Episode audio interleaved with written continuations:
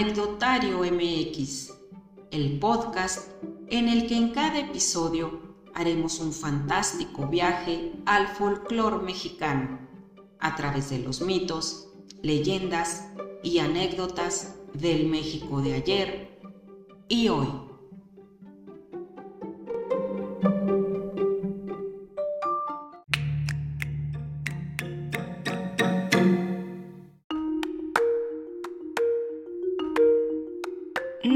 Pocos los artistas mexicanos que han hecho o han intentado hacer carrera en Hollywood, la meca del cine internacional. Algunos de estos artistas son recordados por haberse abierto camino gracias a sus excelentes participaciones en aclamados largometrajes. Otros por sus participaciones promedio que más vale la pena olvidar. Sin embargo, otros más siguen vigentes por haber formado parte de la triste historia y las tragedias que acompañaron a algunas de esas producciones. En este episodio de Anecdotario MX hablaremos de dos mexicanos que cruzaron la frontera para incursionar en el cine extranjero, pero que además de fama, lo que consiguieron fue toparse de frente con la maldición de Hollywood.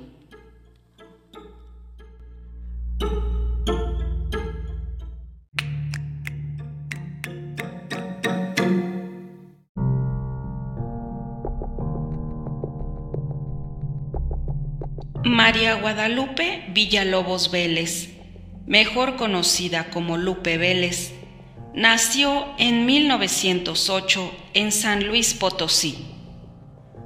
Pasó gran parte de su adolescencia viviendo en un convento y regresó a su casa al morir su padre en la revolución para apoyar a su familia.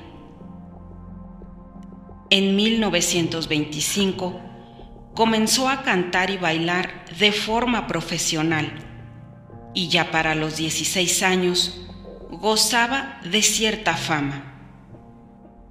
Fanny Bryce, una cantante americana, la descubrió y se convirtió en su promotora, logrando que rápidamente recibiera una oferta de trabajo en Hollywood.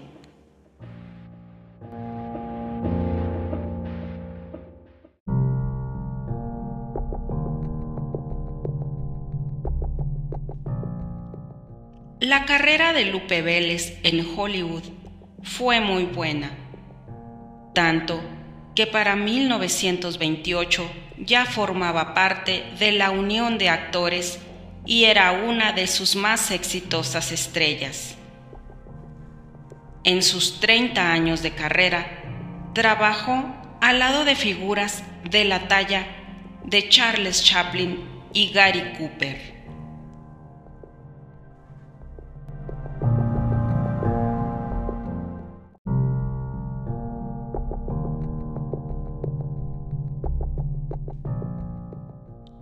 La vida personal de Lupe Vélez estuvo muy lejos de ser igual de exitosa que su vida profesional.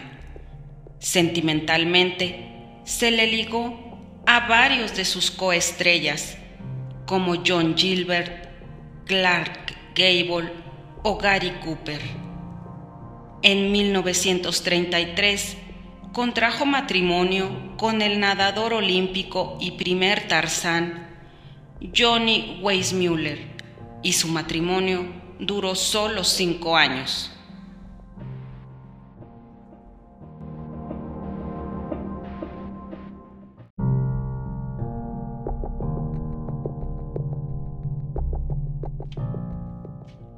A mediados de los 40, se relacionó sentimentalmente con el joven actor Harold Maresh y resultó embarazada.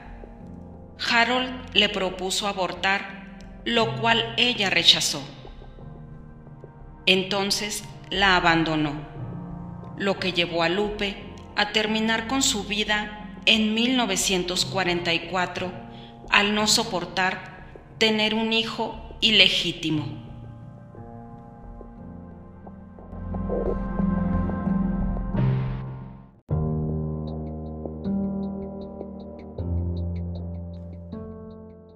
La leyenda de Lupe Vélez inicia en 1959, cuando se publica el libro Hollywood Babilonia, el cual narra escándalos de Hollywood desde la época del cine mudo hasta la década de los 60. La mayoría de estas narraciones han sido desmentidas por varios testigos que han acusado a su autor de mentir en relación a lo publicado.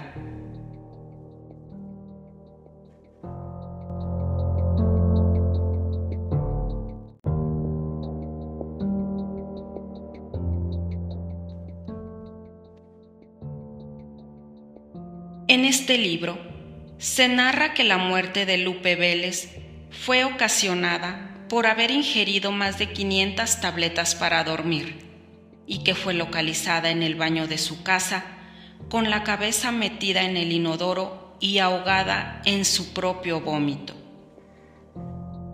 Obviamente, este hecho fue en su momento desmentido por la secretaria privada de Lupe, Viula Kinder, quien fue quien la encontró muerta en su recámara, acostada en su cama y rodeada de velas y flores.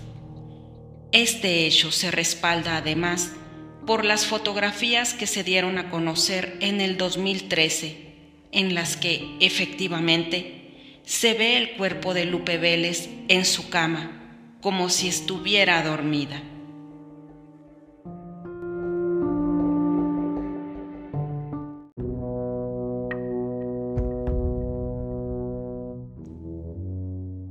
Pero bien, ¿En qué parte se encuentran Lupe Vélez y la maldición de Hollywood? Pues se dice que en 1999 el director Alex Monty Kanawati encontró por azares del destino una bolsa con cintas en blanco y negro, las cuales usó para complementar un cortometraje llamado Nacimiento de Babilonia o Birth of Babylon y posteriormente otro llamado Return to Babylon o Regreso a Babilonia, basados en el libro que ya hemos mencionado y que narra los escándalos de las estrellas de Hollywood, entre ellos la muerte de Lupe Vélez, encarnada por María Conchita Alonso. Esta película estuvo llena de problemas para su realización desde problemas económicos hasta los rumores de que el set y la película estaban malditos.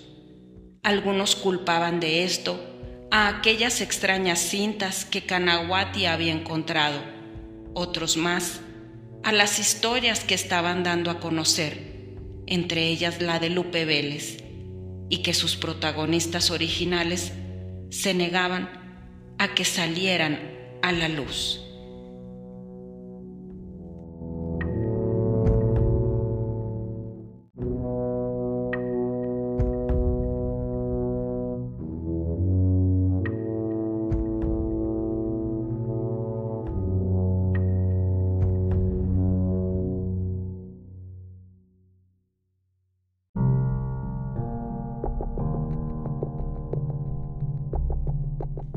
Pedro Gregorio Armendáriz Hastings, mejor conocido como Pedro Armendáriz, nació el 9 de mayo de 1912 en la Ciudad de México.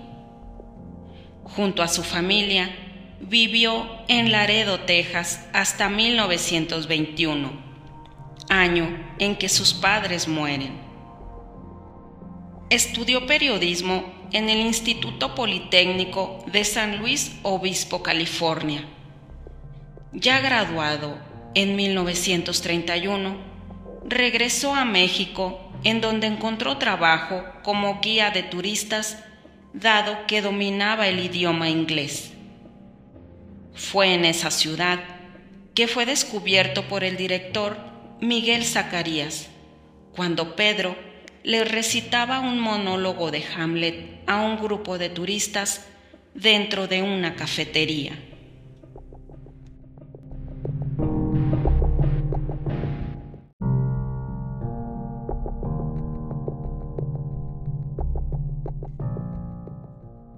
Pedro tuvo una brillante carrera en México, Estados Unidos y Europa. Junto a Dolores del Río y Emilio el Indio Fernández, participó en muchos de los grandes filmes de la época dorada del cine mexicano. Fue considerado además el prototipo de la masculinidad y la belleza mexicanas. Realizó diversos roles y gracias a su pasión y a sus habilidades en la actuación, combinados con su caballerosidad y galanura, que se convirtió en el actor favorito de muchos directores, actores y fans, no solo de México, sino de otros países también.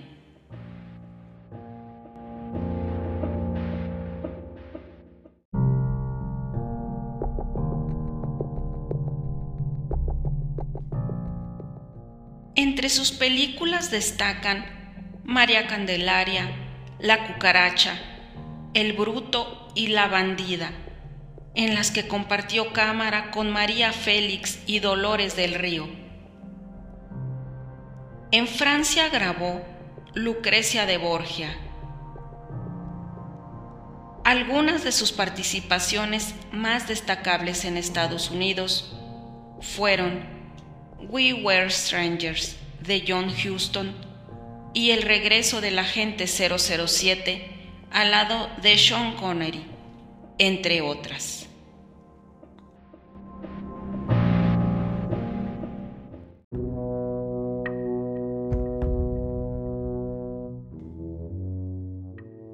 Pedro Armendáriz participó en 1956 en la tristemente célebre película americana El Conquistador de Mongolia, la cual forma parte de la lista de películas malditas de Hollywood.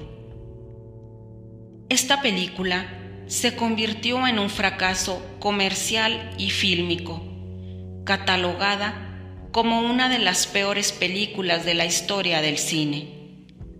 Se dice que su productor Howard Hughes compró todas las copias en 12 millones de dólares para que nadie viera tan terrible producción y la mantuvo oculta hasta 1974 en que se transmitió por televisión por primera vez.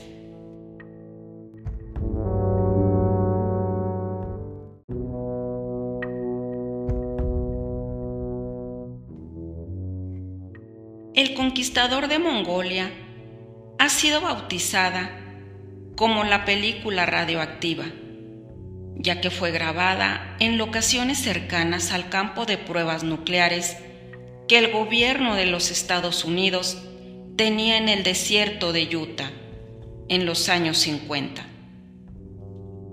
El clima hizo que las grabaciones se tornaran difíciles, por lo que se tuvieron que mover a un set de grabación y sin embargo, se trasladaron también 60 toneladas de arena radioactiva hasta el estudio para completar la filmación.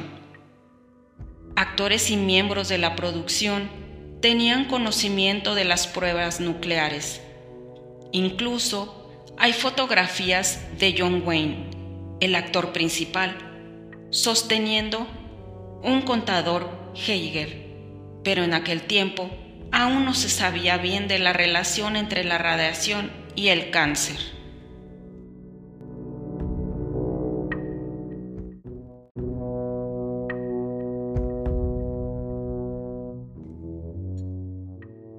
Aunque a la fecha no se ha podido demostrar alguna relación, 91 de los 220 participantes en las grabaciones enfermaron de cáncer Pedro Armendáriz entre ellos. Su última película, El regreso del agente 007, la grabó ya con el cáncer de estómago bastante avanzado y algunas de sus escenas tuvieron que ser grabadas por un doble. Pedro falleció cuatro meses antes de su estreno. Él mismo se quitó la vida al enterarse de que padecía cáncer terminal.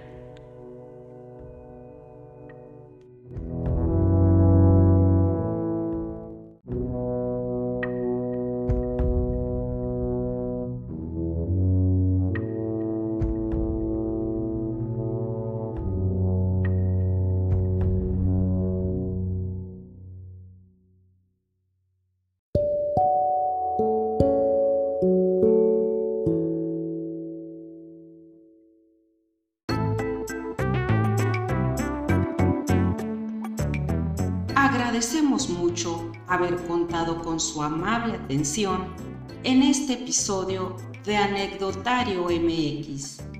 Deseamos haber sido de su total agrado. Los esperamos la próxima semana en un nuevo recorrido por las leyendas, mitos y anécdotas del México de ayer y hoy.